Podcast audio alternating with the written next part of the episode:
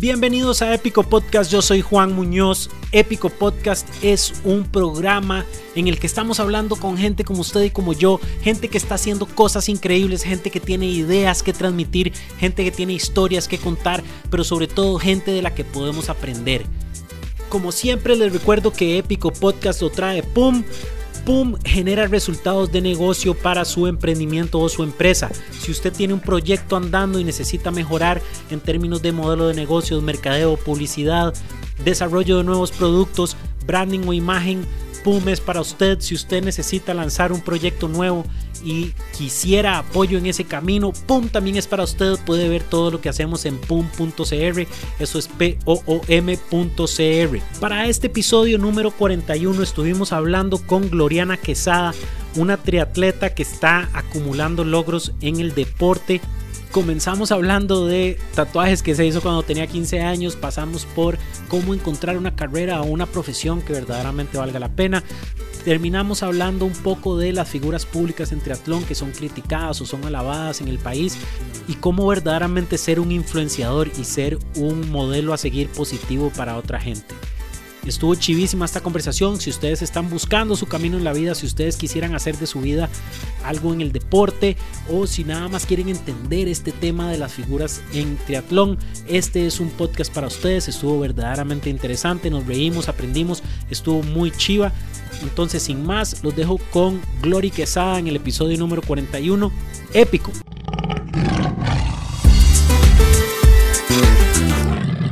Suena bastante bien. ¿Has escuchado alguno? Sí, vi el de Maía. El de Maya. Ajá. Ey, un montón de gente le dice Maya. ¿Será que se, llama Maya? bueno, yo le dije Maya. Yo lo, o sea, yo lo supuse como Maía. No sé por qué en algún lugar lo había escuchado. O sea, como que ya había escuchado el nombre de ella, bloguera súper famosa. Y yo, Maía. Maía la eso. Ajá. Sí. Y digamos, ¿vos seguís a Maya en redes? En Instagram. No, a ella no. No, no la sigo.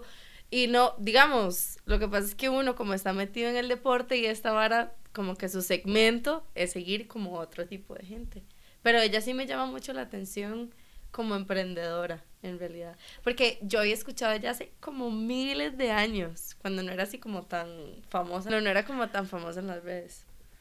Y ya, eh, yo hice como fotos hace mil años con una tienda que se llamaba Pasarela y ya ella le empezó luego a ayudar a ellas y yo como, mira, esta madre. Y me ¿Usted hizo fotos de que usted tomó las fotos o le tomaron las, fotos las, fotos Ah, ok. Y eh, me encantan los tatuajes, entonces yo veía y me llamaba mucho la atención los que ella tenía porque eran realmente chivas.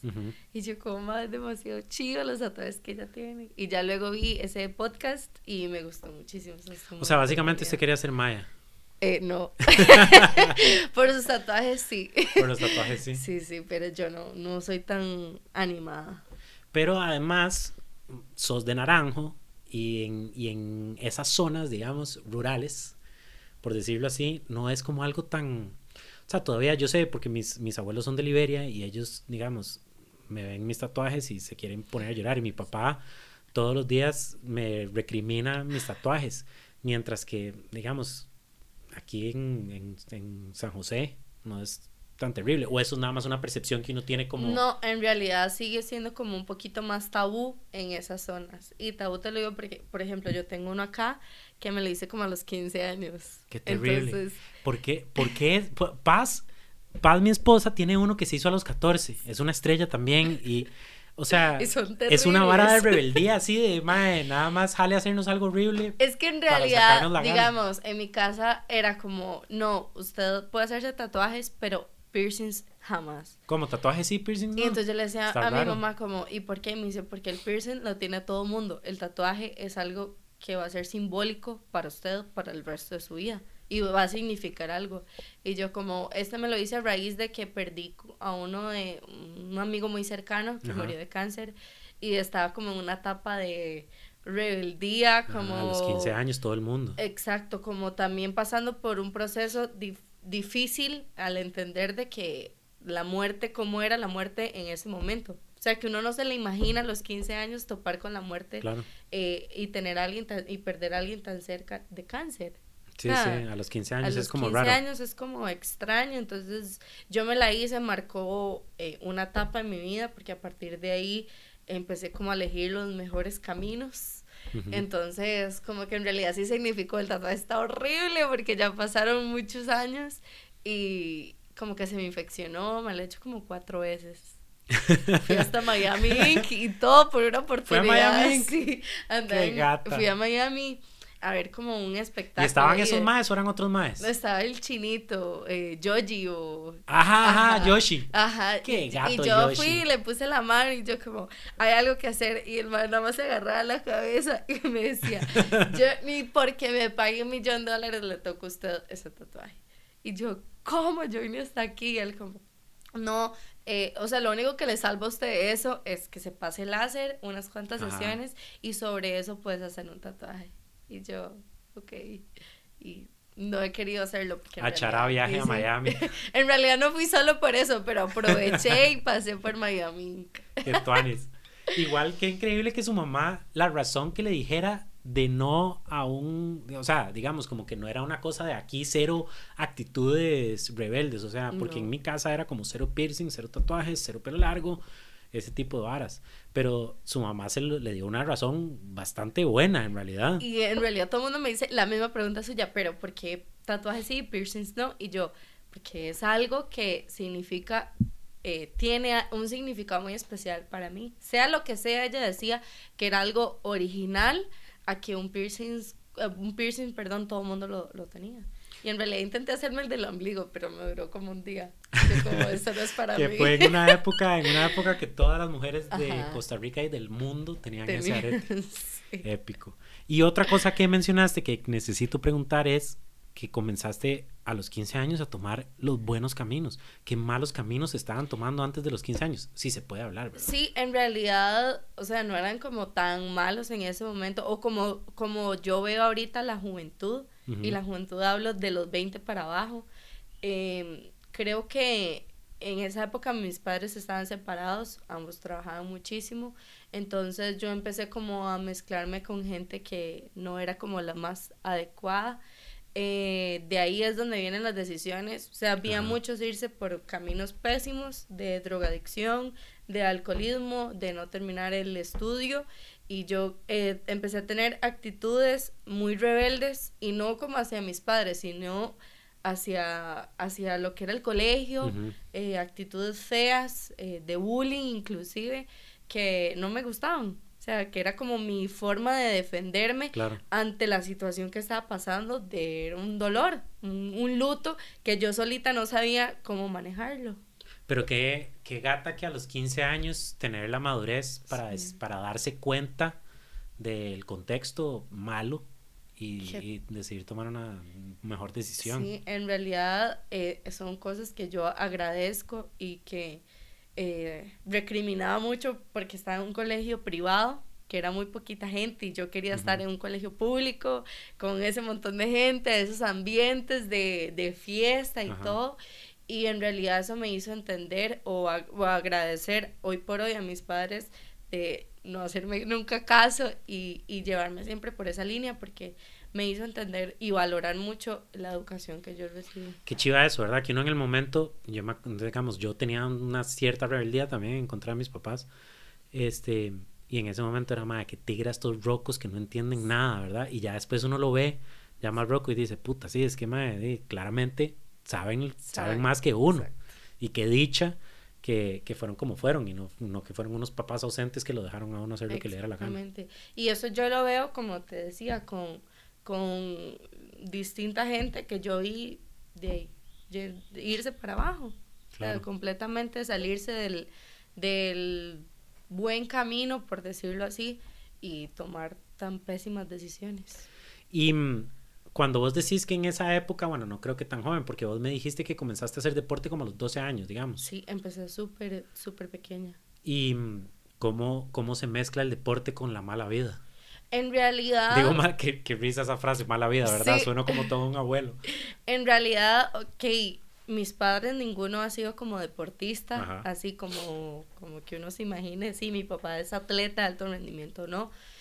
Eh, ambos sí me apoyaban en la parte económica para poder eh, hacer atletismo, que no lo tomaba, no lo tomaba en serio y era buena. Eh, luego pasé a jugar básquet y nunca, cuando uno está en esta época o lo hacen creer de que no vas a llegar a ser nadie en el deporte o que no vas a poder vivir del deporte o como lo pasa en 1500 carreras que hay fotografía, diseño de moda, no, no vas a poder hacer nadie. Y siempre lo tomé como un hobby. O sea, lo hice parte de mi vida, pero era muy disciplinada, eso sí. Eh, entrenaba muchísimo, pero siempre había tiempo para todo. Siempre había tiempo para mi familia, siempre había tiempo para mis amigos, para mis cosas, para el cole. Eh, trataba siempre de mantener ese equilibrio pensando que en algún momento se me iba a acabar. Y como me llegó a pasar con el baloncesto, que eh, jugué mucho tiempo con la universidad, por eso perdí una materia y la U como que no me quiso ayudar para, porque me había ausentado uno de los exámenes por motivo de, de, un partido, no me lo quisieron reponer y ya ahí tenía la nota súper abajo y bueno, todo un problema. Y dije, hasta aquí llegó mi carrera deportiva, hasta aquí. Eh, o sea, fueron, pasé como casi un año que yo decía, necesito volver a hacer deporte. O sea, que es esta necesidad que yo tengo por, aunque sea competir, lo que sea, lo que sea, era un, como si fuera mi droga. Así lo puedo llamar yo el deporte. Ya tenía un estilo de vida tan marcado de, ok, tengo que entrenar todos los días, tengo que cumplir con mis tareas, tengo que cumplir con mis cosas, la universidad, absolutamente todo. Y a partir de eso viene ya el, el desarrollo de la idea de hacer triatlón, que en realidad me agarró de vieja, lo puedo decir. ¿De vieja a los cuántos años? De vieja, eso fue a los 19 años. Sí, que para, digamos, alguien que quiere verdaderamente dedicarse a un deporte ya es, ya es tardón. Ya es tardón, exactamente igual el básquetbol. O sea, nunca llevé procesos de nada. Ajá, porque, porque lo principal. sí, igual, pero lo principal era para mí estudiar. Y siempre, digamos, en mi casa es como primero el estudio, luego el resto, primero. Digamos, y sí, y sí, pero ¿por qué no tomar en cuenta también el potencial que alguien en su momento, inclusive yo no sé yo, cómo hubiera sido Gloriana en el triatlón o en el baloncesto si hubiera llevado un proceso desde pequeña. Al rato estaría jugando en Estados, en el WNBA, uno no, sabe. Sé, uno no sabe. Pero qué interesante eso, ¿verdad? Porque yo en el cole estaba en todos los equipos de todo. Yo estaba en fútbol, en básquet, en voleibol, hacía equitación, estaba en todo en lo que más, digamos, uno se tenía oportunidades era en equitación porque hay un proceso olímpico. Entonces había oportunidades y un montón de competencias, bueno, por lo menos a nivel regional y cosas así. Pero los que estábamos en los equipos de deportes del cole, entrenábamos como si estuviéramos jugando en serio, ¿verdad? Pero todo el mundo sabía, era un hobby. O sea, era, era porque era chiva estar en el equipo foot, nada más, ir a jugar contra los, los colegios de alrededor y, pero nadie nunca lo vio como algo de más. Yo podría tal vez dedicarme a, ser deportista de algún tipo. Eso no pasaba por la cabeza de nadie. Y yo creo que todavía no pasa, Juan. O sea, yo creo que eh, nos educan como para trabajar, para no ser emprendedores, para empezar. Que eso es algo en lo que yo desde la universidad que entré vi. O sea, ¿por qué nos hacen creer que salimos para trabajar para alguien? O sea, sí, es lo más fácil salir y ser empleado y todo, siempre es vaya, trabaje para una transnacional, eh, sea empleado de por vida, listo. O sea, esas son las metas de una universidad a lo que yo veo y a la educación que yo tuve en mi universidad, lastimosamente hasta el final es que empezaron a cambiar el, el, el educar al universitario como emprendedor. ¿Vos estabas en una U privada? Privada. Este, sí, también hay que entender, ¿verdad? Que el, el, bueno, definitivamente el modelo educativo está obsoleto hasta cierto punto, ¿verdad? O sea, ya no funciona para las necesidades de la gente joven del día de hoy, ni para el mercado laboral, ni para lo que está pasando en el mundo. Pero además hay que entender que a nivel de mm, la universidad es un negocio, ¿verdad? Entonces, este, como pasa con todas las grandes corporaciones, no quieren tocar la gallina de los huevos de oro. Entonces, ¿para qué voy a cambiar algo si básicamente ahorita me está entrando de toda la plata del planeta Tierra de gente que quiere estudiar, que quiere no sé qué, o sea, ¿por qué voy a cambiar algo? Es, no es necesario. Yo siento que también pasa, y, y me dio risa porque yo empecé estudiando odontología. Duré un día. esa, es la, esa, es la, mejor. Nunca había escuchado eso. O sea, yo había escuchado, duré un semestre, un par de meses, un día. Yo matriculé, me senté en la primera clase que tuve, volví a ver la pizarra, la profe sacó un libro gigantesco de anatomía y yo dije, ¿qué estoy haciendo aquí? Sea, yo nada más salí, yo lloraba y lloraba porque era una desesperación de que yo tenía 17 años y que tenía que elegir una carrera ya. O sea, yo no me explico y, entiendo, no sé si es en China como que vos salís a los 21 años, una cosa así, o sea, eh, te dan un proceso de educación como para que a los 21 años, con un poquito más de madurez, ya sepas qué es lo que quieres hacer de tu vida. A los 17 años yo no tengo ni la más remota idea. A como otros les pasa, o mi hermano, por ejemplo, que desde que él empezó a hablar decía que iba a ser farmacéutico bilingüe. El man ni siquiera sabía que era bilingüe. Qué gato. Farmacéutico. Qué gato, además lo específico, ¿verdad? Voy a ser farmacéutico bilingüe. Y el maestro salió del cole, estudió farmacia y todo. Y yo como, ¿cómo hace? O sea, es que hay gente, hay gente, yo, yo sí lo, yo conozco mucha gente que es así, que, que como que siempre han tenido la idea y, y saben, o sea, hay gente que nada más sabe. Y hay gente que tiene que encontrar su camino pero para encontrar el camino hay que probar diferentes cosas. O sea, pero yo siento que en ese proceso de probar el camino, uno a esas edades necesita ayuda, porque ah, uno, uno solo, como te decía, tengo una amiga que, que estaba estudiando trabajo social y entonces decía ella, y ahora se está dedicando como a la parte de diseño, de vestidos de baño y ropa, y la más súper gata. Y hablando con ella, yo le conté la historia. Ah, bueno, después de estudiar odonto, estudié publicidad seis meses, no me gustó. Fueron cuatro meses de crisis de que, ¿qué hago? O sea, ¿qué hago? Arquitectura. Me pasaban por la mente todas O sea, era nada más así como escogamos algo, lo que sea. Exactamente. Porque pasar de odonto a publicidad a ¿qué es esto? ¿Qué administración. Es Administración. y llegar a creer, o sea, y lo que me pasa ahora con administración. O sea, sí, súper bien porque me va a ayudar en mi vida, pero yo me di cuenta que no es lo que yo quiero hacer por el resto de mi vida. Y entonces, ah, bueno, para volver al tema, hablaba con esta amiga mía y me dice ella, Glory, yo desde que tengo 15 años, mi regalo, lo que le pedí a mi mamá para mis 15 fue una máquina de coser. O sea, cómo yo no me di cuenta que mi pasión era el diseño de modas. Y yo, porque en realidad uno decía diseño de modas y la gente se reía. Uno decía profe de educación física y la gente se reía.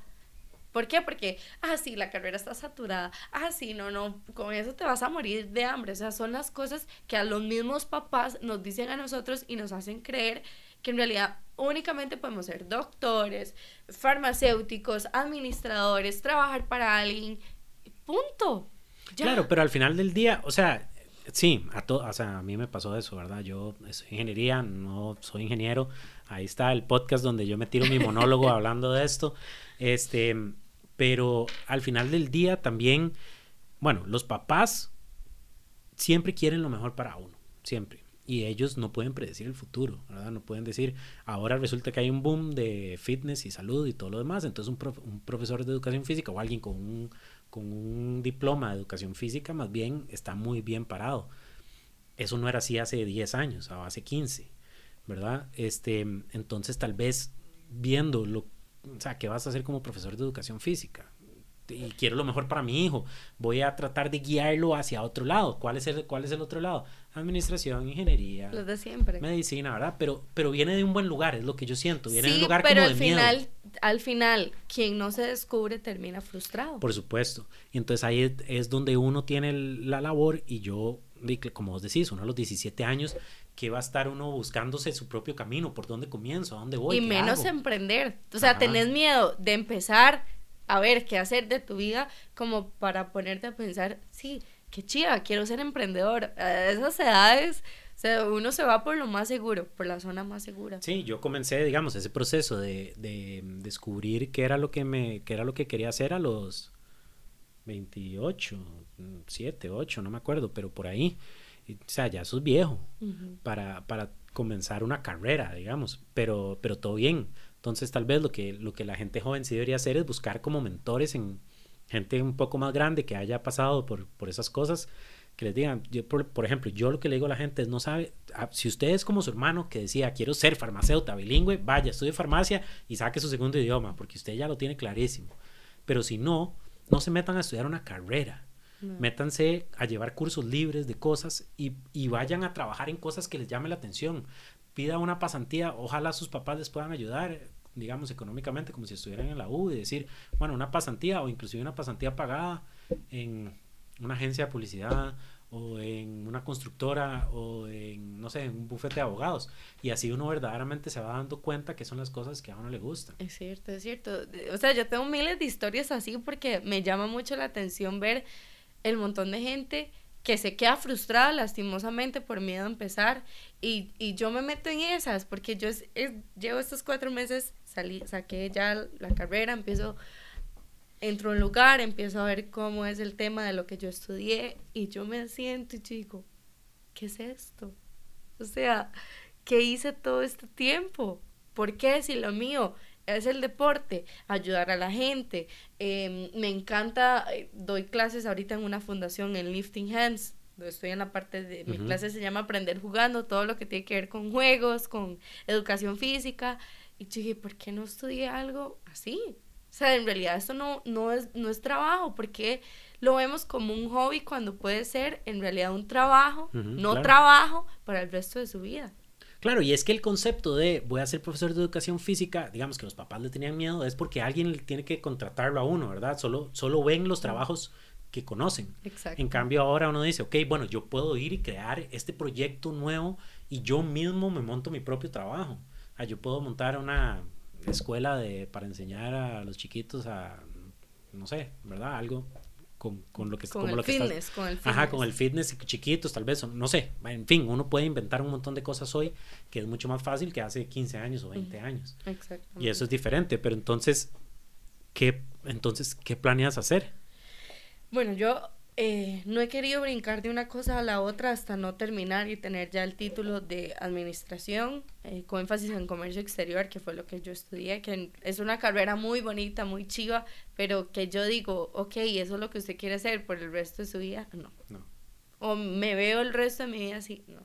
Entonces estos meses busqué ayuda, inclusive eh, una persona que me ha ayudado mucho en lo que es descubrirse uno y realmente guiarse por la intuición, porque es ahí es donde entran los miedos de que no volver a empezar a estudiar otra vez el TCU, otra tesis, otra práctica, otro otra inversión, porque es una inversión. Y al final de cuentas yo dije, pero estoy joven, es más, puedo trabajar un tiempo, ahorrar el dinero de la carrera. si uno no tuviera el apoyo de los padres, excusas sobran. Sí, sí, es lo que más hay. Juan, excusas en realidad sobran porque yo puedo decir, bueno, y no, ya terminé y me voy a dedicar a esto. De qué pereza volver a empezar, pero yo no me quiero quedar ahí. Y un, una historia que me inspiró mucho es de un amigo de mi mamá que estudió periodismo por el papá, porque el papá quería que él fuera periodista. Y él se graduó, se casó eh, y a los 35 años le dijo a la esposa, este, Cari, eh, yo no me siento realizado, me siento frustrado, me siento estancado. El sueño de él siempre fue estudiar medicina. Y entonces ella le dijo como, Juanca, estudie. Yo mantengo la casa, mantengo a los muchachos estos cinco años de estudio, mates estudiando, eso sí, a los 35 años. Sí, sí, no me venga con una materia perdida. A los 35 años. Y ese, ese mae, hoy por hoy, es el hombre más realizado y feliz de la vida. Y escucharlo hablar de eso, yo dije, porque en ese momento yo estaba tirada para atrás, en lo que, en, lo que en realidad a mí la parte de nutrición es como lo que me encanta. Entonces yo lo hablé con ella y yo como es que mami y volver a empezar y entonces ella me contó la historia y yo lo escuché de él y escucharlo hablar yo decía o sea yo tengo 23 años. O sea me faltarían 10 años para vivir la historia de él ¿por o sea, 23 años todavía sobra tiempo. Pero ¿por qué nos hacen creer que no? Sí, porque, bueno, eh, es además una sociedad en las completamente cuadrada. En las culturas latinoamericanas, además, y en Costa Rica, que somos súper conservadores y todo lo demás, hay cierto tipo como de, digamos, de, de, de, de, hitos o de metas que uno tiene que ir cumpliendo como para estar bien, ¿verdad? Y estudió, sacó una licenciatura, trabajó en una empresa de buena reputación, se fue y sacó su maestría, se casó, tuvo hijos, a los 30 ya tiene todos los chamacos y ya construyó choza y entonces ahí va la vara, ¿verdad? Y romper los esquemas no es fácil. Y romper los esquemas no es fácil. Que mucha gente se queja de que por qué la gente de una generación mayor, digamos, tiene estos esquemas. Bueno, di ustedes y crecieron con eso, es lo que conocen, obviamente los van a tener. Uno puede tener la conversación con ellos y, tratar de, explicarles otro tipo de cosas.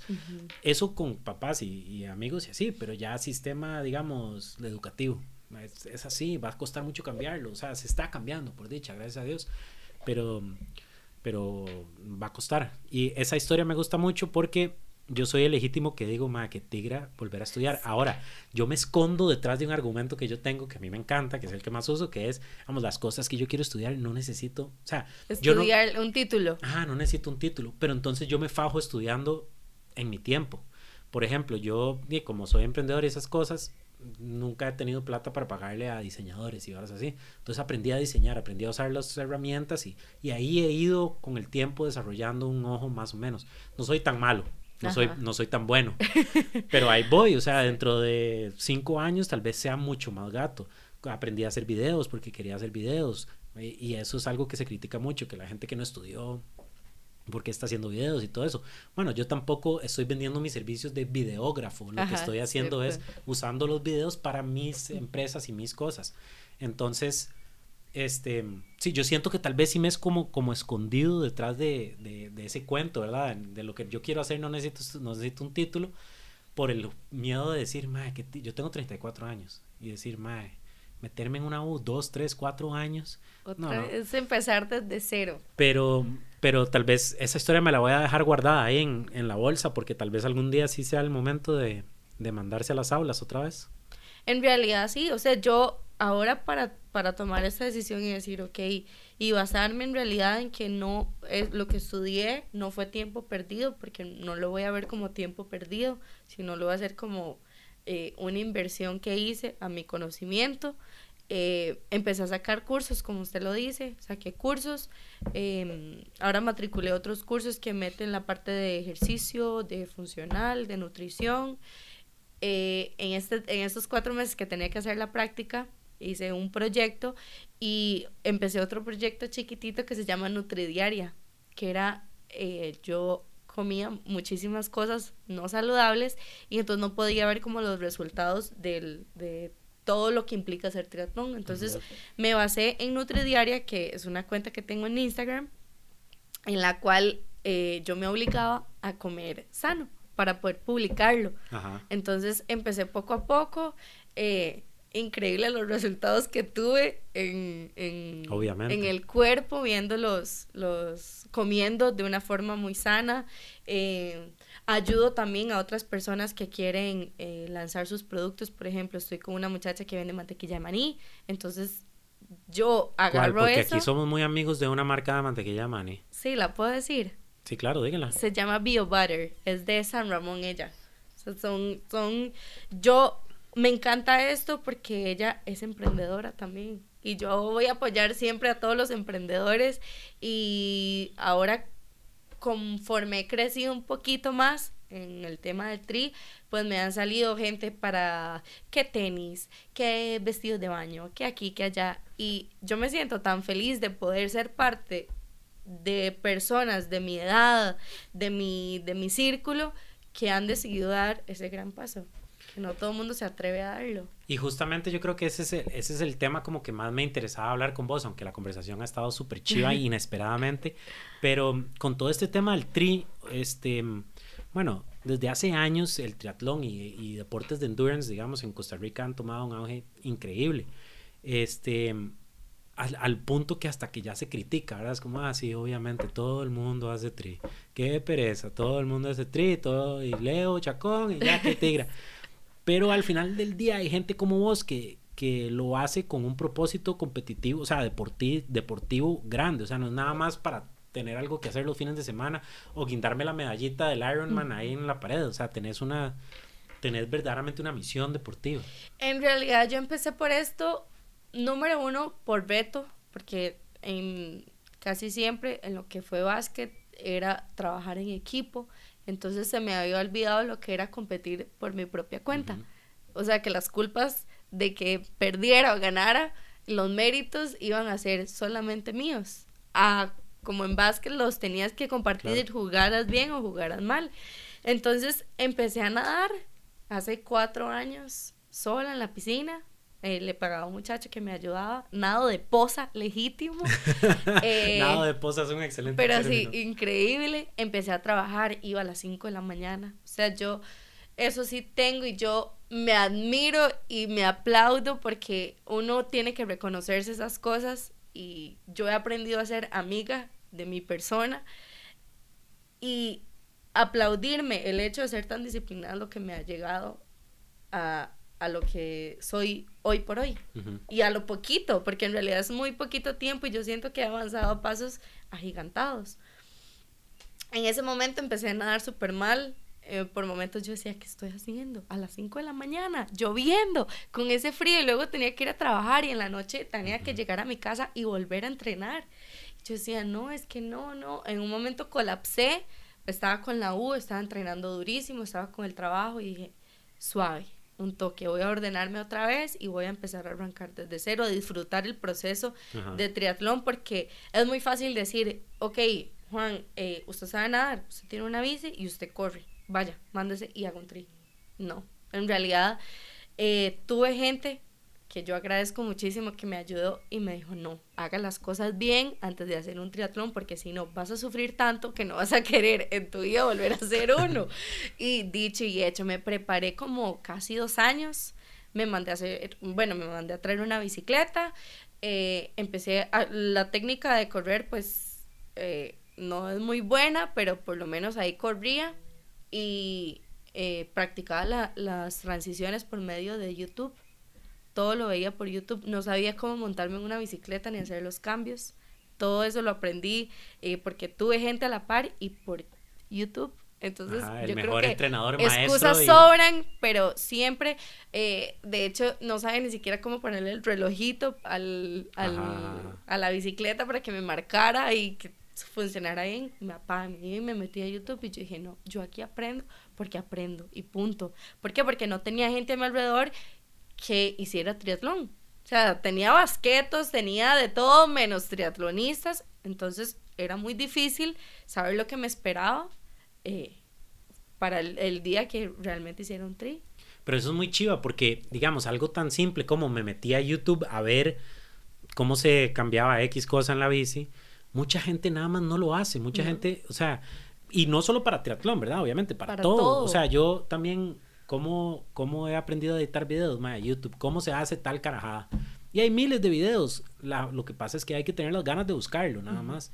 Y, y, mucha gente no tiene las ganas. Mucha gente dice, qué chiva correr, o correr, o a nadar, o lo que sea. Ahí murió. Pero ahí murió. O sea, y la primera vez que, se, que le dicen, bueno, es que sorry, usted bretea todo el día y no puede nadar en la noche porque ya está cerrado y tiene que nadar a las 5 de la mañana. Ah, no, yo no estoy dispuesto a levantarme a las 5 de la mañana. Es más, a las 4 para poder llegar a las 5.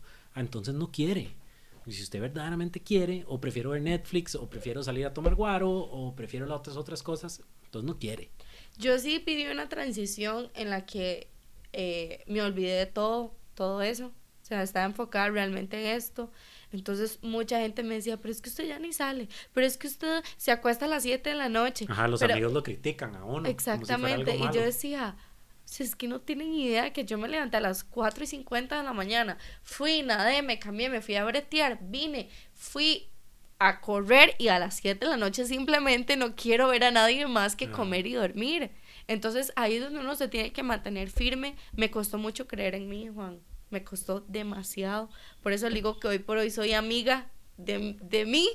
No sé cómo decirlo, pero aprendí a creer en mis sueños. Porque yo veía el triatlón súper lejano. Nunca me imaginé ni siquiera montar en un podio o lo que sea. Y aunque no sea nada, porque en realidad aquí lo que te dan es algo súper simbólico. El hecho de yo vencer el miedo al mar, que le tengo pánico. Al, o sea, me dan un ataque de pánico cuando entro en el mar. ¿En serio? El, o sea, vos vas entrando lista para nadar y, yo deseo devolverme y, y, gritar y ponerme a llorar y yo rezo tres mil padres nuestros y hasta la mitad logro eh, disfrutar de la nada. Pero cada vez que yo me paro ahí es vencer un miedo. Y cuando yo salgo del mar, usted no se imagina mi felicidad. O sea, yo lloro de la felicidad y me pasaron el coco. Que entré, me agarró el, me picaron todos los hilos de mar y yo dije, May, ¿qué es esto? Me voy a volver, estoy entrando en pánico. Gloriana, no, no, no, no, ¿qué estoy haciendo aquí? Empecé a nadar, Juan, hice la mejor natación de mi vida. Cuando yo salí, yo iba con ganas de vomitar del esfuerzo que había hecho de la natación porque estuvo, era complicadilla, pero el hecho de yo salir de ahí, o sea, yo decía, fue pucha, todas las madrugadas, todos los entrenos, todas las veces que me perdí de fiestas, de cosas con la familia, ahí están. Claro, eso es increíble. Y digamos, ese tipo de deportes, o bueno, yo lo que hago, ya yo no hago nada competitivamente, pero digamos, mi entrenamiento es CrossFit y es mucho también de, de, estar en una conversación con uno mismo. Cuando vos decís, soy amiga de mí misma, eso es lo que yo entiendo. Como que tenés una, una buena conversación con vos misma, o sea, conoces, conoces que te da miedo y logras superarlo, o sea, logras, logras y no ha sido fácil. O sea, como te digo, yo empecé en lo del tri y la última en creer en que podía hacerlo era yo. Y al final del día eso es lo que más nos limita a nosotros mismos. Y yo creo que, y esto es algo que yo he estado explorando mucho últimamente con emprendedores y con deportistas y todo lo demás, es ¿por qué no, por qué no estamos teniendo conversaciones con nosotros mismos, verdad? ¿Por qué nos tenemos tanto miedo a, lo, a nuestro cerebro, a nuestra cabeza, verdad? Y, pasa mucho con emprendedores que nos decimos, tenemos una historia en nuestra cabeza que es negativa. Es para qué, ¿por qué voy a tratar de hacer esto si de por sí en Costa Rica no se puede, o no hay el mercado, o no tengo plata, o no tengo las patas, y, dejamos que esa conversación o esa narrativa, digamos, este, nos guíe lo que estamos haciendo, en vez de decir, no saben que siéntese, ¿por qué usted cree que no puede?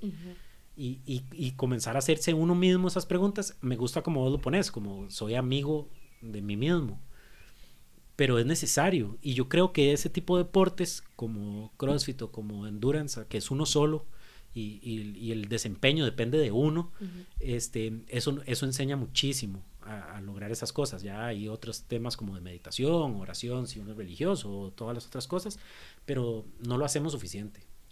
Yo, eh, el hecho de ser eh, mi mejor amiga me ha ayudado también a darme cuenta de lo que yo quería ahorita.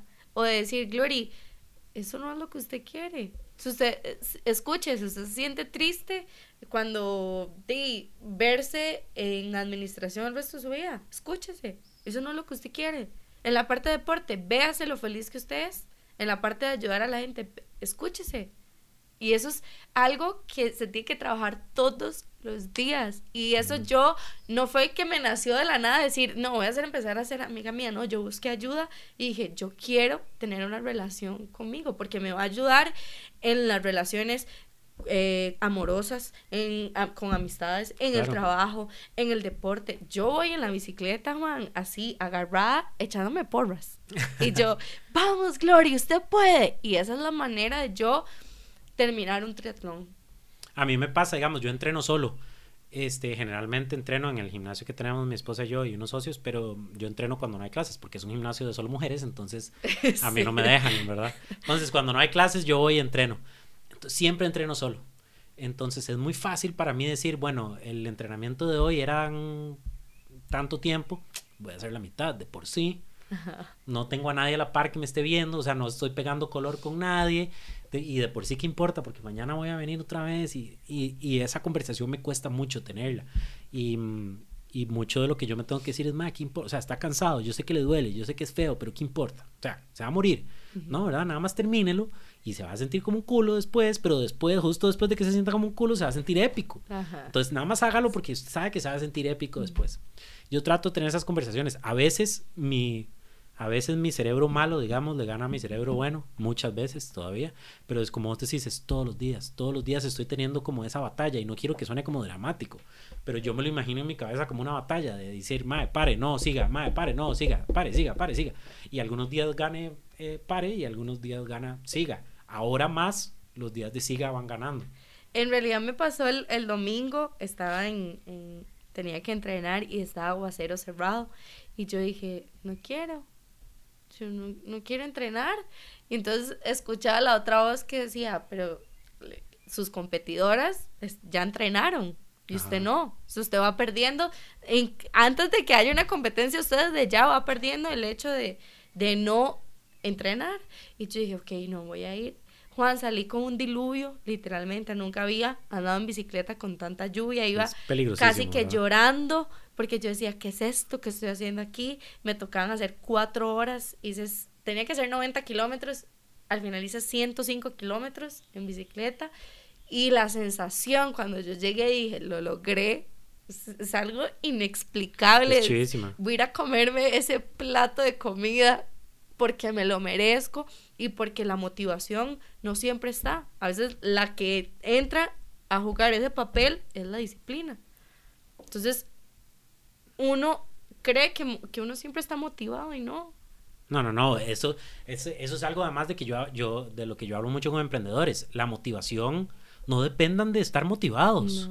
Esa vara no existe, o sea, uno no puede estar motivado, todo, motivado todos los días. Hay cierto sentimiento de responsabilidad, digamos, de decir, ok, hoy no quiero entrenar, hoy no quiero hacer, mandar este correo, hoy no quiero hacer lo que tengo que hacer, pero bueno, tengo que hacerlo. Porque yo entiendo que cuando es motivado, cuando no está motivado es súper fácil, es chivísimo, porque uno dice que todo, sale. Ir a entrenar, todo sale. Lo difícil es el día que uno no está motivado, que igual hay que hacerlo. Entonces, yo también siento que últimamente se habla mucho como de busque su pasión y la pasión y la pasión y lo que la haga feliz. Y sí, obviamente, esa es la base.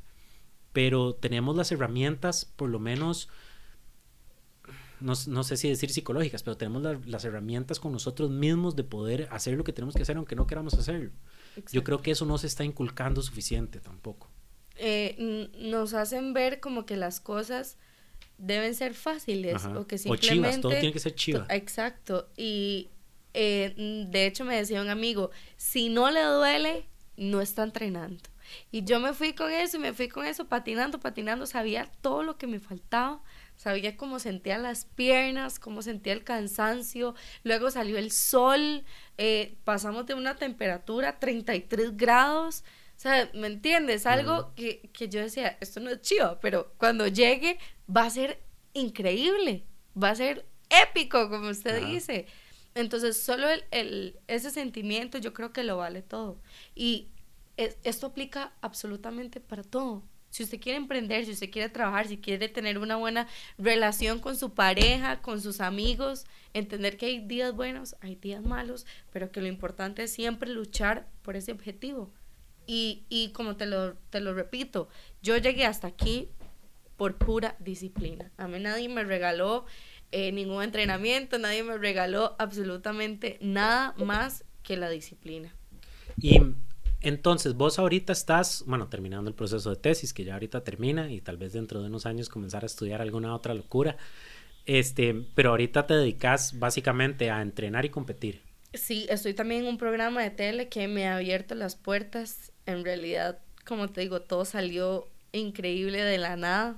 Para mí son bendiciones y he tratado de recibirlas como con los brazos abiertos porque a veces me cuesta creer que en tan poquito tiempo he logrado muchas cosas que ni siquiera yo me las imaginaba. O sea, yo nada más me imaginaba ser una triatleta eh, que competía y punto, ahí murió. ¿Y cuál es ese programa de tele? Em, salimos en, eh, se llama Deporte Más, lo dan por T Más eh, CR, es como una, una sección, por decirlo así. Entonces, la idea era tratar de involucrar deportes eh, que fuera como el ciclismo, el triatlón, la natación, el atletismo, fuera de lo que es el fútbol. Y ha costado un poquito porque la gente o el rating se basa mucho en el fútbol, que es lo que da más rating a los programas. Sin embargo, es un reto, me dio muchísimo miedo. Me pasó igual, no creí en mí. Yo dije, no, esto no ¿Cómo fue esa primera vez que estuve enfrente de la cámara? Di, casi me muero. O sea, yo, en serio, no, y todavía. Sufro de nervios, este, me sudan las manos, yo siento como que me quiero morir en ese momento. Pero eh, es parte de, de creer en uno, en que sí lo puede hacer he recibido críticas buenas, he recibido críticas malas, gente que no le gusta, gente que le gusta, y yo a todos los recibo por igual, porque eh, eso yo creo que es lo que lo ayuda a uno a crecer. Si todo fuera ahí, sí, lo haces súper bien, lo haces buenísimo. No, uno sabe que no. Lo que yo hablo con la gente es, ¿qué es la única cosa que a todo el mundo le gusta? O sea, no sé, como o sea, lo que me, se me viene a la mente, lo que yo uso de analogía es el agua. El agua no sabe nada. A todo el mundo le gusta porque no sabe nada. Pero entonces ya mi fresco favorito es fresa en agua. Bueno, a mí no me gusta, a mí me gusta la piña. Entonces ya estamos comenzando a hablar de algo, ¿verdad? A nadie es imposible gustarle a todo el mundo. Y si a uno le gusta a todo el mundo, está haciendo algo mediocre. ¿Verdad? Es, esa es como la manera en que yo lo veo. Por momentos sí yo dije, ay no, esto no es para mí. Eh, pero por otro lado yo decía, uy pucha, yo soy la que se está parando ahí a luchar por agarrar un minuto cada lunes, acumular un poquito más de tiempo para deportes que no les dan la mayor importancia y que gente como yo y como usted que entrena muchísimo y que se esfuerza demasiado y que invierte porque el triatlón, por ejemplo, no sé CrossFit, pero el tri es un no, deporte. No, CrossFit lo que se ocupa es un par de tenis, pero triatlón es otro nivel. Es una inversión increíble increíble. Y parte de esto, yo dije, yo quiero reconocer a todos aquellos que en serio tienen una familia, que tienen que trabajar, que tienen que cumplir un horario y que aún así entrenan en la mañana, entrenan en la noche, fines de semana que uno sabe que son entrenamientos largos, que nada más querés llegar a dormir. Y hay gente que tiene que llegar a, ver a sus hijos. Exacto. Y estar con ellos y compartir con ellos. Y además asegurarse de ir a trabajar porque esas bicicletas están, son como hechas de oro. sí. Yo no entiendo cómo cuestan tanta plata. Y Paz, mi esposa, comenzó a hacer triatlón hace un año y pico o algo así. Y de yo veo la dedicación que le ponen. Además, bueno, a mí siempre me, me, me, hubiera gustado. Lo que pasa es que yo detesto correr, detesto andar en bici y detesto nadar. Entonces está como difícil, pero le prometí que, que, que, algún día iba a comenzar. Nada más que tenemos que compartir bici porque jamás en la vida me voy yo a hacer. Bueno, quién sabe, ¿verdad? Después me pica ahí el, el bichillo del triatlón y después ando todo en bici y todo. Pero parte de lo que me parecería chido hablar un toque es el tema de ser famoso, entre comillas, en, triatlón y en estos temas, por ejemplo, Joana Solano es una figura pública grande y yo como ando siempre entre deportistas, siempre se escucha el, ah, esa vieja hace unos triatlones ahí X en Filipinas o en Vietnam o no sé dónde, y entonces ya anda jugando de que es la más gata del mundo y le dan demasiada pelota y es solo porque es bonita y no sé qué. ¿Qué por, qué, ¿Por qué será que no podemos creer en, en, lo que la gente verdaderamente hace. Yo creo que eso es parte de la frustración de la gente que dice eso, porque de hecho me, me pasa y he escuchado ya varios comentarios de que, eh, di, porque ella la patrocinan y porque ella le dan esto, di, porque la gente la ve bonita. Y yo digo, ok, bueno, respeto su decisión, muchas gracias que me está diciendo bonita, pero esto que yo he logrado o que Joana Solano ha logrado no fue porque se lo regalaron, a ella no le, no le regalaron sus días de entrenamiento, a ella no le regalaron sus días de madrugadas, de entrenar. Por más bonita que sea, igual se tiene que levantar a las 5 de la mañana y entrenar todos los días. Si uno quiere llegar a hacer algo, lo bonito se, se queda y se queda en la casa acostadito porque lo que entra ahí es la mente, fuerza de voluntad y, y, o sea, yo detesto esos comentarios, Juan, yo los detesto porque me hace ver que en serio somos serruchapisos y que yo, yo he pecado también de ser ruchapizos y, y cuando veo que la gente dice comentarios míos, yo, eh, en vez de tomarlos como, como feos, digo, pucha, esto que sea de crecimiento personal para yo no ser como ellos. Y, y, más bien ayudar a todo aquel que quiera crecer y quiera desenvolverse y pueda llegar a ser alguien, mis respetos. Y mis aplausos también para Joana Solano, porque yo la admiro demasiado. O sea, me encanta la forma de ser de ella, lo esforzada que ha sido porque me identifico con ella en el hecho de que empezamos viejas, por decirlo así, no llevamos un proceso, simplemente nos, nos nació la pasión. Pero Joana sí comenzó más tarde. ¿o no? Joana yo creo que sí empezó, pero como uno o dos años más tarde. Sí. Sí. Em, sí, es, es interesante. Yo creo que la mayoría de la gente como que yo, yo siempre hablo de esto y nos gusta nos gusta decir que la gente logró cosas de cierta manera porque entonces así nosotros no tenemos que hacerlo o no nos tenemos que sentir mal de nosotros mismos. Entonces, claro, ese man montó una empresa porque el tata le dio plata o tenía una pata o porque es guapo o guapa. En vez de decir, puta madre, le pusieron un montón eh, si, si, nosotros verdaderamente aceptamos, mae, Joana Solano está donde está porque se levanta todos los días a las 5 de la mañana, entonces yo tengo que aceptar que yo no me levanto a las 5 de la mañana. Y nadie quiere echarse la culpa a sí Nadie quiere sentirse así de mediocre. Y yo por eso te dije, las personas que dicen eso, número uno, te aseguro que yo creo que no practican tri. O sea, que son gente eh, que la gran mayoría o han querido hacer tri, pero esos sueños frustrados simplemente, o sea, lo ven como un deporte X y no se imagina lo que significa realmente hacer un deporte de esos. Y lo digo cualquier deporte, porque si usted quiere ser bueno, tiene que entrenar. Si usted no entrena, olvídese y nadie le va a regalar aquí en esos deportes nadie te regala hay que meter el brete. Nada nadie te va a decir ay Juan sí vos tan esforzado tan tan guapo que sos que alguien diga eso. Te vamos a regalar el segundo lugar. si piensan eso por favor llámenme y me regalan cualquier lugar que ustedes quieran me lo regalan ropa también lo que quieran. Pero me entiendes o sea al final son cosas que uno dice ni siquiera son obvias que en eso nadie te regala ni el primero, ni el segundo, ni el tercer lugar, ni las competidoras van a decir, mira, por ser Gloriana, dile, va a dar el tercer lugar. Di que y la, persona que quedó de última, igual para quedar de última, tuvo que entrenar para quedar de última. Para inclusive estar ahí. Ajá, para solo estar ahí.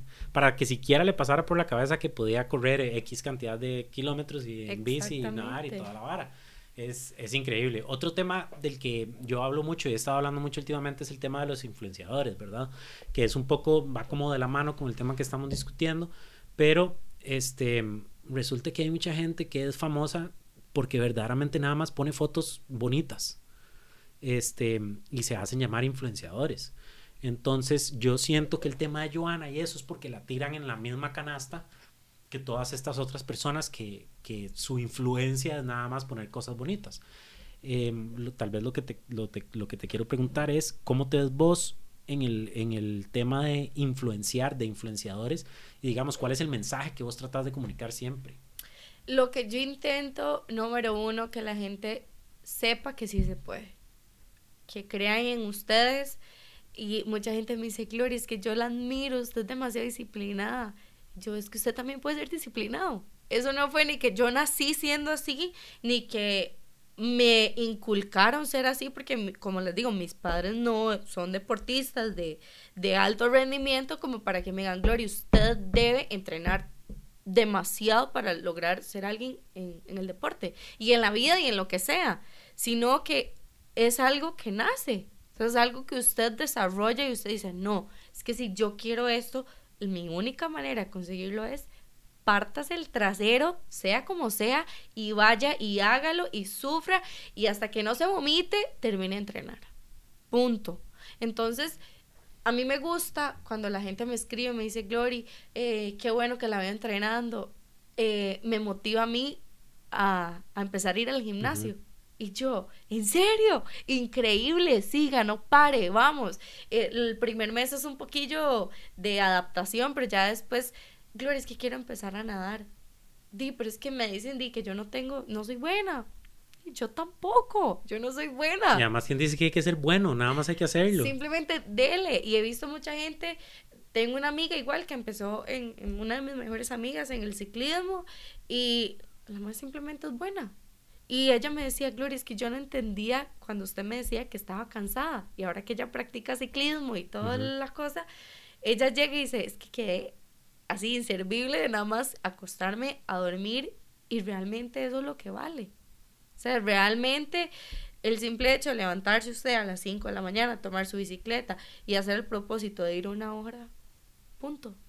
Qué increíble eso que mencionabas de que la gente te admire por ser disciplinada, como que lo vemos como un superpoder. Exacto. Qué raro. Y, y, tal vez nunca lo, hasta que lo dijiste así, nunca lo había analizado, pero, pero puta, sí, qué interesante. Ey, qué chiva usted que es disciplinado. Di, usted también puede ser, o sea, no se ocupa nada. Ser Cualquier no se persona ocupa nada. no se ocupa nada. Qué chiva ese, qué chiva ese sentimiento. Más bien creo que es el momento perfecto para dejar como la conversación ahí y pasar a la famosísima ronda relámpago. ronda relámpago. Glory, si ha escuchado el podcast verdaderamente, es cinco preguntas que le hacemos a todos los invitados. Son las mismas cinco preguntas.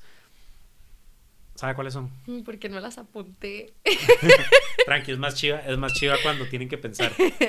La pregunta número uno es: Si le pudieras mandar a todo el mundo un libro, foto, video, este artículo, lo que sea, ¿qué les mandarías?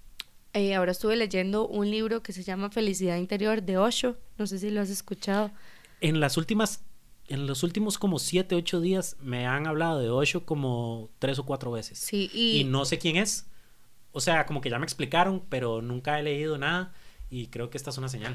Esa, esa es una y hay otro libro que ahorita no recuerdo el nombre, pero eh, y me lo terminé de leer ya hace bastantillo, El Poder de la Hora.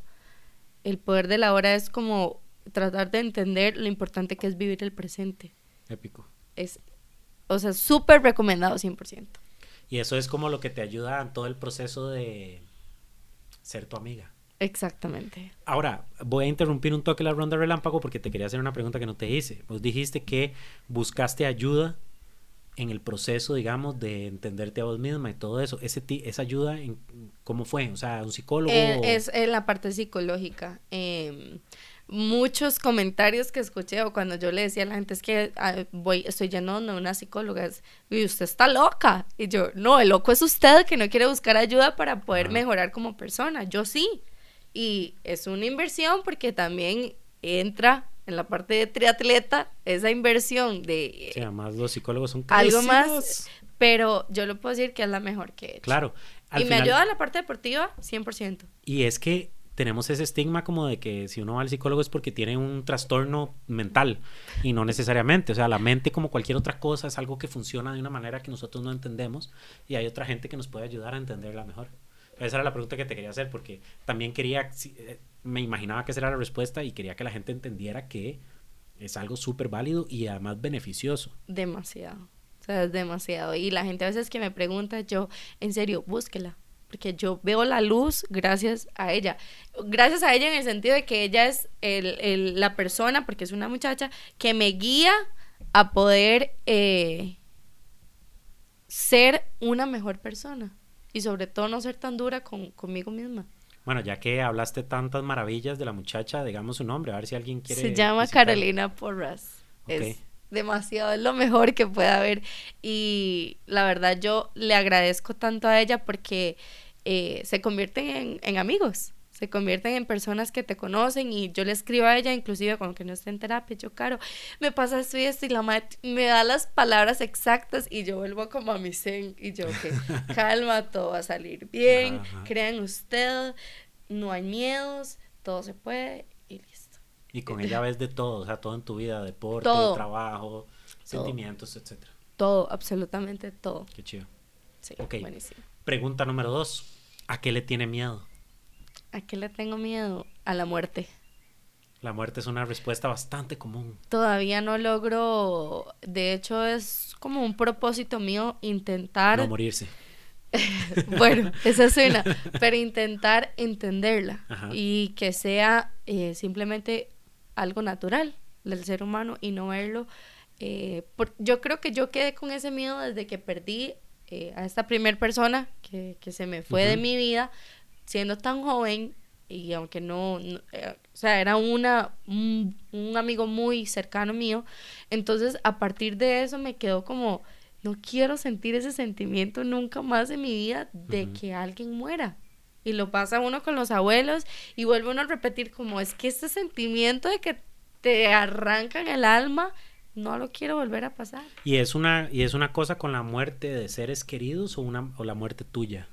Mm, puede ser ambas.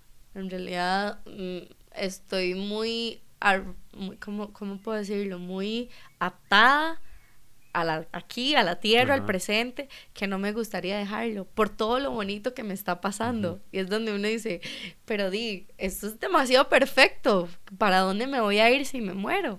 Yo también tengo unos issues con la muerte ahí desde, desde carajillo. Me da pavor por no entenderlo. justamente. Entonces, eso, eso que vos dijiste de uno de los propósitos es tratar de entenderlo como algo natural. Me gusta, me gusta mucho porque es algo, al final del día sí es natural.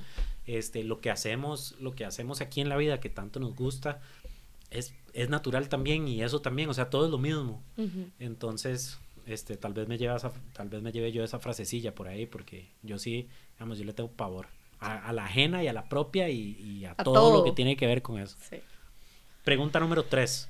¿Cómo se ve tu rutina diaria o tenés alguna rutina que te permita seguir haciendo lo que haces todos los días? Yo creo que lo bonito de eso es que no tengo rutina. No conozco la rutina. Pero tenés que entrenar, o sea, natación y eso es a una hora fija o No. a la hora que te dé la No, gana. en realidad trato de acomodarlo de una manera que, como te decía, logre un equilibrio entre poder descansar las horas que tengo, no brincarme ninguna comida. Entonces, no tengo rutina. Todo, cuando uno en realidad se enfoca en querer conseguir algo, todo nace y no necesitas una rutina como para poder lograr las cosas. Simplemente yo me levanto un día como hoy y dije, ok, Glory, temprano vamos a entrenar, tiene que hacer esto y esto y esto, me alisto, me voy, vengo como, y ahí las cosas se van dando. Pero no existe la opción de fallar a entrenar ni fallar a comidas. O sea, vos organizás tu día alrededor de eso es lo primero, digamos. Eso es lo primero, exacto. Digamos, hay veces que estoy muy cansada y digo, ya es no porque tenga pereza, sino que mi cuerpo lo pide. Y lo he tratado de entender porque era una gran atacada que no podía faltar a ningún entrenamiento y aunque me estuviera muriendo o estuviera enferma, yo iba a entrenar. Y eso está mal, porque al final no me volcaba una semana, sino que me volcaba un mes una gripe, Ajá. por ejemplo. Claro, y eso es algo que uno hasta que entrena así no entiende, que a uno le dicen, bueno, es que la recuperación es más importante que el entrenamiento. Es como un entrenamiento más. Y el tema de la comida es uno que yo soy terrible con la comida porque me cuesta, o sea, me cuesta, cuando tengo, digamos, ahorita tengo que, comer- yo hago fasting, entonces yo como a las 8 de la noche y no como nada hasta las, hasta mediodía. Entonces, de entre mediodía y 8 de la noche tengo que meter toda la comida del día y no lo logro, no puedo. O sea, la parte de comer yo creo que la gente no lo, cuando, como que no lo entiende, como que, ok, si es una dieta obviamente es horrible, pero cuando uno le dice, madre, tengo que meter 3000 calorías en la tarde, dicen, uy, madre, pero qué rico, qué chiva, qué tuanis, madre, no, No. es horrible, es horrible. Entonces, cuando, cuando uno está comiendo como para gasolina, no es tan chiva. Sí, es cierto. A mí me pasó así duró un tiempo y, y que hasta que uno le pierde como el gusto a la, Ajá. a la comida. Hasta eso, o sea, la gente no entiende que hasta eso ya es una vara de disciplina eh, extrema y que no es chiva. Yo tengo un, un lema en Nutridiaria que es coma rico, pero coma sano.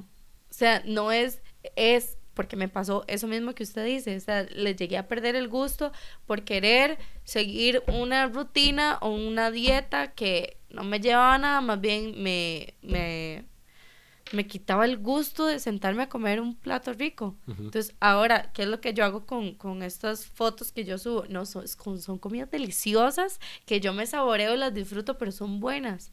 O sea, basta con eso de que, bueno, sí, todo tiene que ser integral y todo tiene que ser súper bueno y pocos carbos y aquí que allá. No, pero ok, si no tengo carbos, lo voy a sustituir por algo que sea igual de rico que un carbo. Entonces, es, es la idea de que coma rico, pero coma sano. Ajá. ¿Y cada cuánto come donas? Uy, yo llevo demasiado de no comer una dona. Vea, estamos mal. Es- yo, tengo, yo tengo ciertos problemas. Es que, o sea, ahí yo, yo, me- yo, yo soy renco y, me, y, y las donas me empujan. Pero, pero sí, o sea, hay que, hay que ser. O sea, mi fuerte no son las donas, mi fuerte es en realidad lo dulce. La dona sí como que no le entro mucho. Pero por ejemplo, ahora, esta Semana Santa me comí como dos tarros de treats. Ya no lo quiero ver nunca más en mi vida. Los tarros grandes. Los tarros Mm, grandes. No, no me, no me la hacen. Yo, O sea, los treats, los treats, yo- ya. los treats normales, yo creo que yo me puedo comer uno todos los días y no me pasaría nada. Porque son la cosa más deliciosa que Delicioso. existe en la faz de la tierra. Y si quiere, y si Treats quisiera patrocinar este podcast, estoy dispuesto. cierto, es lo que más me gustaría en el mundo. Por favor, llámenme, tengamos una conversación. Pero bueno, pregunta número cuatro. Si pudieras cambiar algo de la actitud de la gente en el 2017, ¿qué cambiarías? Eh, las actitudes mediocres, definitivamente. Sí.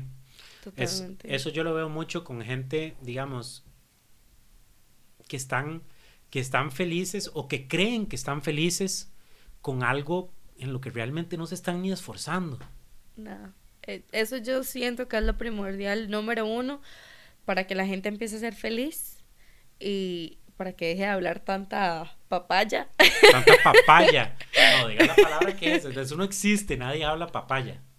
hablar tantas cosas que no son y que llegan a lastimar. eh, si, si alguien o como yo me puedo ver hace un tiempo, no, eh, ¿cómo lo digo? A ver, antes yo no era tan fuerte como lo soy ahora en cuanto, ok, Juan, eh, critíqueme con algo que yo lo voy a tomar bien. Antes yo me derrumbaba y lo tomaba mal y me frustraba y yo decía, pucha, es que es cierto, yo no soy buena en atletismo, soy malísima. O sea, yo siento que me vomito y todo el mundo me alcanza. Y tenía un entrenador que me decía, o sea, deje de pensar de que usted es mala, porque usted entonces va a ser mala el resto de su vida. Y yo como, uy, pucha, cierto. O sea, porque eh, nos dejamos también pisotear por comentarios que al final de cuentas vienen de gente mediocre, frustrada y que simplemente se quedó ahí en su vida, estancada. Sí, e, épico. Escuchen a Gloriana. Pregunta número 5. ¿Qué es algo que vos crees fielmente pero que el resto de la gente cree que estás equivocada o que estás loca? La psicología. No mentira. No, porque los psicólogos están muy de acuerdo con eso. ok, repítame atrás la pregunta. Ok, algo que vos creas que es 100% cierto, pero que el resto de la gente te dice, Gloriana, estás loca, eso no es así. Ay, Juan. Como la gente que cree, como la gente que cree que la Tierra es plana. Hemos tenido respuestas como de que los Illuminati controlan el mundo. ¿Qué podría decir yo? Eh eso está dura. Eso porque no la anoté para pensarla y tirarla de una vez. Es difícil. O por lo menos no que la gente crea que usted esté loca, pero que la gente tiene otra opinión. Yo me voy a basar con eso que le dije a usted de ser amigo de uno mismo. Hablarme. Conquistarme. Yo me conquisto. Conquistarme. Yo me conquisto. Ah, wow. Y yo me digo como, sí, Gloria, usted es súper bonita. y la gente lo va a poder decir, y la gente va a decir, ay, madre, qué más más pedante. No, es que si usted no se lo dice, no espera que alguien más se lo diga. Ajá, pero sí entiendo cómo alguien podría escuchar esto en este momento y decir que su vida esa vieja. Exactamente, o qué loca. Pero yo, es más, y le voy a confesar algo, yo voy en la bicicleta y yo me autodenomino gordita y yo, vamos, gordito, usted puede, así. Pero gordita como se hablan las mujeres de gordita, Exacto, no, gordita. O sea, no como despectivo. No, no, no, no, despectivo no, sino de vamos, gordo, usted puede hacerlo. O sea, como en realidad dándome mucho afecto. Vamos, gordo, usted puede, en la noche la invito a cenar, jale. O sea, sí me hablo y es que no es broma. Pero se habla en voz alta. Sí, yo me voy hablando en voz alta y la gente... Eso de fijo, la gente pasa y dice, ¿qué? Esa vieja está loca. Pero sí, o sea, es algo que yo usualmente antes no hacía y como te lo dije, eh, entrar en todo esto de la terapia me ayuda a entender que es la única manera de eh, estar, eh, ¿cómo lo digo? A ver, de estar presente, número uno, de ver la luz y de saber de que usted solo cuenta con usted, que usted es el amor de su vida y que siempre lo va a hacer y aunque suene súper loco, usted nació solo y se va a morir solo. Sí, yo creo que tenemos que tener mejores relaciones con nosotros mismos. Este... Nadie nos, todo el mundo nos enseña, y no, me lo dijo ella, todo el mundo nos enseña a amar a otros, pero no nos enseñan a amarnos a nosotros mismos. Sí, claro, o sea, es, es real, incluso, digamos, si, si le cuesta porque sé que mucha gente podría escuchar esto y decir, ay, amarme a mí mismo suena como raro, ¿verdad? No me gusta ese concepto, pero nada más conózcase a usted mismo. Si algo lo enoja, ¿por qué lo enoja? Si algo lo pone triste, ¿por qué está triste? Si algo lo pone feliz, ¿por qué lo pone feliz? Ella me ponía a hacer esos ejercicios frente al espejo, decirme que te amo, te amo, Glory. Yo, vea Juan, yo bajaba los, los ojos y yo no me podía ver en el espejo y poder decirme a mí misma te amo y porque yo le puedo decir a cualquier persona te amo o sea, porque bueno, le puede decir a cualquier persona te amo, sí. A cualquier persona en el sentido de que a un amigo, a un familiar, a mi mamá y no a usted. O sea, ¿por qué se nos hace tan fácil expresar el amor hacia otros, pero no hacia uno mismo? Y empecé en eso, te amo. Y yo, te amo. Y así, poco a poco, hasta que ya yo me puedo sentar y hacer una conversación conmigo misma. Y ahí empiezo a descubrir muchas cosas que no me pensaba. Claro. Fue pucha, Glory, en realidad a usted sí le molesta eso. Eso, digamos, esa es la parte más importante que yo le veo a todo esto. Entender por qué uno reacciona como reacciona o por qué uno hace lo que hace realmente. ¿Por qué? ¿Por qué uno se autosabotea, digamos? ¿Por qué no contestó ese correo? ¿Por qué no fue a entrenar? ¿Por qué ese montón de cosas y esa conversación? Creo que es de las cosas más importantes, no solo para la vida deportiva, sino para la vida profesional y personal y todo lo demás. Bueno, Glory, creo que hemos tenido una conversación increíble. Comenzamos hablando de sus tatuajes de mala muerte. Este, hablamos un montón de, de el tema de decidir un camino de vida y lo difícil que es, ¿verdad? Hablamos de el tema del triatlón y los deportistas en Costa Rica, ser una figura pública en deportes, este ¿verdad? Eso fue, a mí me, a mí me gustó mucho, también. Yo soy muy deportista y, me pareció muy interesante todo, pero creo que mucha gente podría beneficiarse mucho de escuchar esta historia, de ver que si usted quiere crearse un camino en el deporte, lo puede hacer, o sea, tal vez no va a ir a Olimpiadas, pero sí puede crear una vida alrededor de su deporte, este, de cómo escoger caminos, de cómo aprender a recibir crítica y autocriticarse y autoamarse esas cosas me parecieron súper valiosas. Qué dicha, no, yo muy contenta y muchísimas gracias por también usted creer en uno, en ver que uno puede ser eh, un buen ejemplo para alguien más. Y yo creo que, eh, y debo confesarlo, todavía estoy en el proceso de creer en mí. Cuando recibí el, el mensaje suyo, yo decía, ¿en serio? O sea, ¿en serio pueden ver algo en mí así como que yo puedo influenciar a la gente o pueda llamarme o decirme que soy emprendedora, por decirlo así. Y yo, yo leí el mensaje y yo, pero es que ¿por qué me cuesta tanto creer que yo en realidad puedo ayudar a alguien más? Claro, y el tema, de hecho, ese término emprendedor es algo que también tenemos esa idea de que el emprendedor es una persona que pone un negocio y hace plata. No. Pero emprender, la palabra emprender, de hecho, la definición oficial es comenzar. y, y, claramente lo has hecho. O sea, este, y mucha otra gente. Yo por eso cuando hablo del podcast no hablo de emprendedores, hablo de gente que está haciendo cosas chivas, que tiene ideas que contar e historias que transmitir. Y definitivamente eso, eso sucedió hoy. Entonces, Glory, ¿a dónde te pueden buscar este, todos tus proyectos? Y si tenés patrocinadores, digámoslos y todo. eh, bueno, yo estoy igual en Facebook. Debo confesar que casi no lo uso porque me gusta más como eh, Instagram. Eh, estoy ahorita con una tienda que se llama 73 tengo, ellos son una tienda eh, específica como para los deportes de triatlón. Entonces, en realidad, estoy muy contenta en esa parte. No me lo esperaba tampoco, pero eh, creo que ahí vamos poco a poco. Estoy con esta otra muchacha de Bio Butter, que es de mantequillas de maní. Pueden ver el, el Instagram de Nutridiaria. Está súper fácil encontrarme. Nutridiaria. Nutridiaria, sí, todo pegadito. Ahí hay opciones. Yo a veces subo eh, eh, productos para que la gente vea que yo en realidad los he probado. Hace poco subí como eh, los datos reales de mis medidas para que vean, o sea, que en realidad lo que estoy haciendo realmente tiene una base y no lo estoy diciendo como porque, ay, sí, me da la mantequilla de maní y vaya, ponga fotos, no. O sea, lo estoy haciendo porque quiero ayudar a, a la gente y porque realmente, o sea, he, he visto los cambios y ah, siempre he amado mi cuerpo, por dicha, pero con todo esto yo siento que uno eh, se aprende a amar aún más eh, y a, darse también como esa palmadita en la espalda de que, pucha, lo puedes lograr. Claro. Así se puede. Épico. Sigan a, sigan a Gloria en Instagram, eh, Nutridiaria, el programa de tele.